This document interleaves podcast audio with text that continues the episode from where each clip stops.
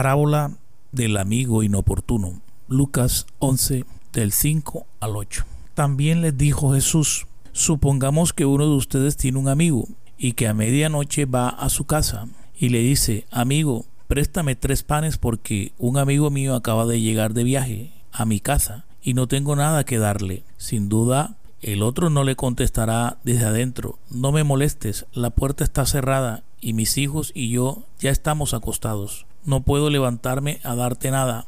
Les digo que aunque no se levante a darle algo por ser su amigo, lo hará por su impertinencia y le dará todo lo que necesite.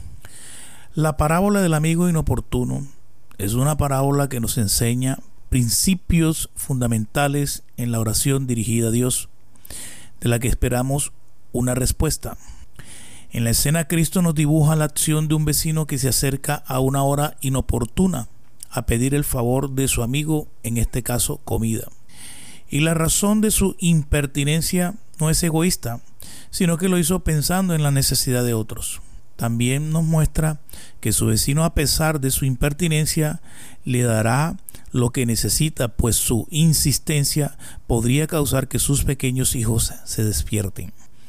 Jesús usa esta figura para enseñarnos que en nuestras peticiones a Dios debemos ser insistentes en la oración y no dejar que las circunstancias nos impidan lograr lo que queremos obtener, puesto que como creyentes estamos en medio de una guerra espiritual y hay fuerzas espirituales infernales que se oponen a nuestra respuesta de parte del reino de Dios, como fue en el caso del profeta Daniel quien decidió proclamar ayuno por una respuesta a una promesa que Dios había dado por medio del profeta Jeremías.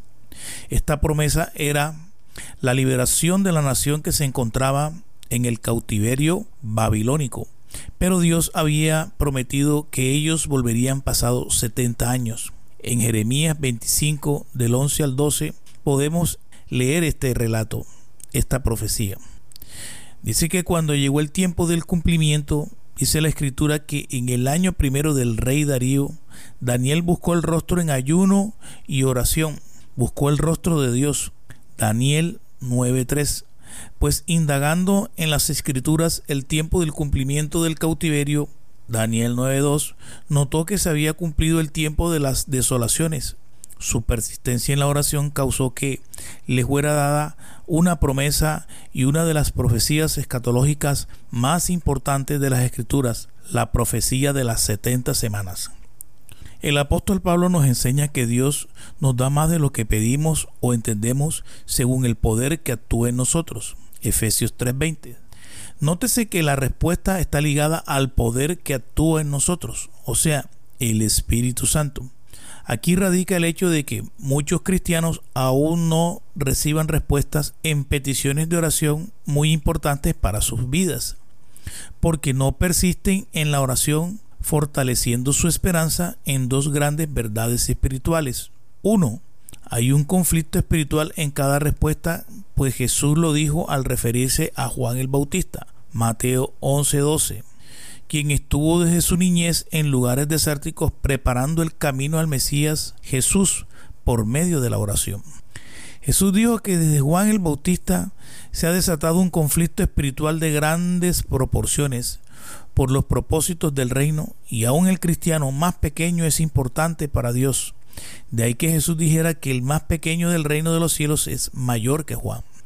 La segunda verdad espiritual que debemos tener en cuenta es que mientras oramos el reino de los cielos, en cabeza del Espíritu Santo, lucha por nuestras vidas y por nuestras bendiciones. Este hecho lo vemos claramente revelado en el Antiguo Testamento. Éxodo 17:11, en donde dice que mientras Moisés mantenía sus manos levantadas, Israel prevalecía en batalla contra el enemigo. De ahí podemos concluir que la principal estrategia nuestra en la guerra espiritual es la oración con persistencia. La oración es esencial en la vida espiritual. Es el medio que Dios le concedió al humano para dirigirse a Él, independientemente de la relación que éste tenga con Él. Como podemos leerlo en el Salmo 65.2. Dice, Tú oyes la oración, a ti vendrá toda carne. Aquí entendemos que como Creador nuestro, Él determina escuchar la oración de toda carne. Es tan importante la oración para Dios que Él determinó que su templo, el lugar de reunión de los creyentes, el santuario, sea llamada casa de oración para las naciones. Isaías 56.7. Es necesario, pues, que no desaprovechemos esta oportunidad que Dios nos ha brindado en esta vida, porque la muerte no es otra cosa que la separación de Dios. El lugar de los muertos, el Hades, es un lugar de olvido, donde la voz de las almas no es escuchada por Dios. Las almas que descienden al Seol Hades viven una pena de eterna perdición, sufren el tormento eterno y su voz se pierde entre el murmullo de los condenados. Hoy las personas por su ateísmo e incredulidad se rehusan no solo a creer en Dios, sino a acercarse a Él por medio de Jesucristo. Ignoran voluntariamente al Creador diciendo ¿dónde está Dios? Pues Dios está cerca.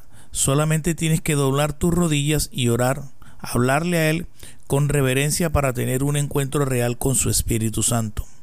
Hoy el hecho de crucifixión de Jesucristo nos da plena entrada a Dios, por ello el velo del templo se rompió el día de su muerte. Esto dice que por la sangre de Jesucristo podemos acercarnos confiadamente al trono de Dios para ser socorridos como hombres mortales. Tenemos una absoluta dependencia de Dios.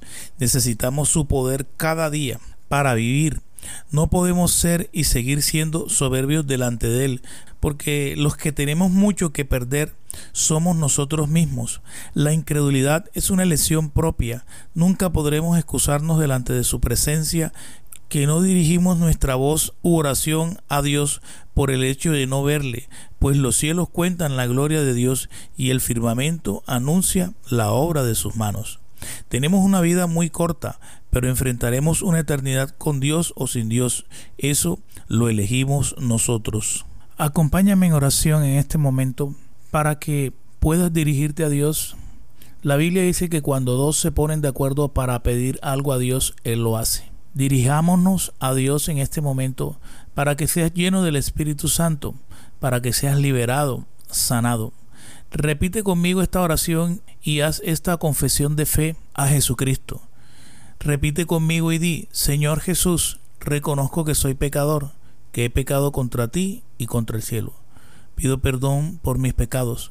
Anota mi nombre en el libro de la vida y bórralo del libro de la condenación.